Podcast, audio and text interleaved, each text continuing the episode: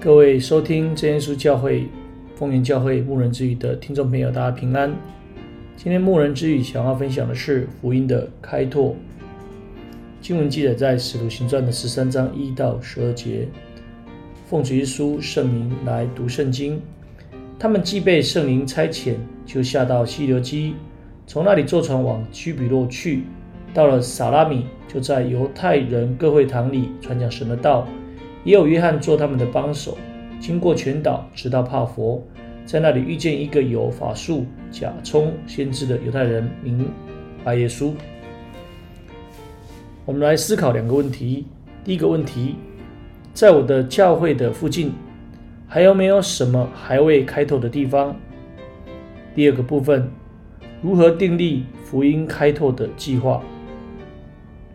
在这一章的里面，我们可以看到。福音传播重要的重点，转移到了保罗向外宣道的一个事工。从这些叙述当中，可以看见使徒时代开拓工作的一个活泼果效，是值得我们效法的。更希望今天福音开拓的事工能够像当时一样，如此的蓬勃发展。事实上，他们有一些能够发展的一个条件。那我们就来探讨一下这些美好的一个条件。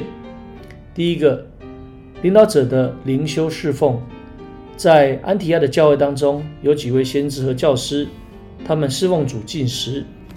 叙利亚安提亚可以说是外邦信徒的宣教中心，其领导干部在主的面前同心合意的侍奉进食祈祷，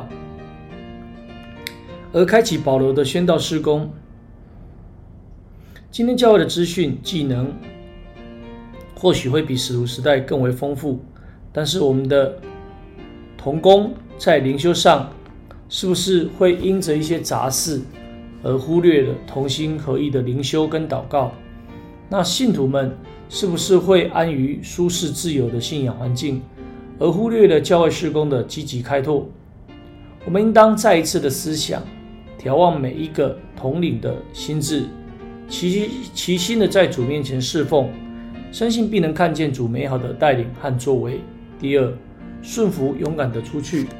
他们侍奉主进食的时候，蒙圣灵的指引，要差派巴拿巴和保罗出去。于是进食祷告，按手差派，他们就顺服圣灵的差遣，勇敢的出去。虽然在工作上遭遇很多的阻挡，但他们丝毫不畏惧。今天在开拓的事工上。一方面，当借着不断的祈求，求主引领更多的合场；一方面，要我们能够顺服圣灵的带领，勇敢地踏出去。信徒们当靠着圣灵加添力量，不要胆怯，不要不好意思做见证。教会应当付上代价，也就是时间、金钱跟精力的部分。不要因为一时的阻挡或是果效没有明显而灰心丧志。深信在圣灵的帮助里面，必能够向四方开展，把福音传到各地，引领更多人归入主的名下。第三，善用资源，资源可分成内在或外在。内在的资源，也就是培养童工、培养接棒者，如巴拉巴和保罗带着青年的童工马可，要训练他；而外在的资源，也就是保罗懂得利用犹太人的会堂。向本来已经对真神有认识的同族群的人来见证，不管是语言习惯或是观念上，能够较妥善的运用。而保罗又向通达的人方伯试求保罗做见证。今天教会内在的资源有待开发整合，必定有更多人来投入开拓施工。而外在的部分，信徒应当有好的表现，好的名声。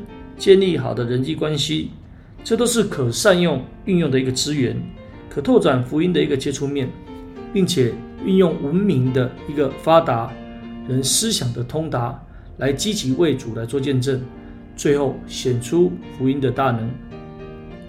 保罗为主做见证，有行邪术的人在旁边阻挡，保罗能够勇敢指出对方的邪恶错误，并显出福音的大能，刑罚那行邪术的人。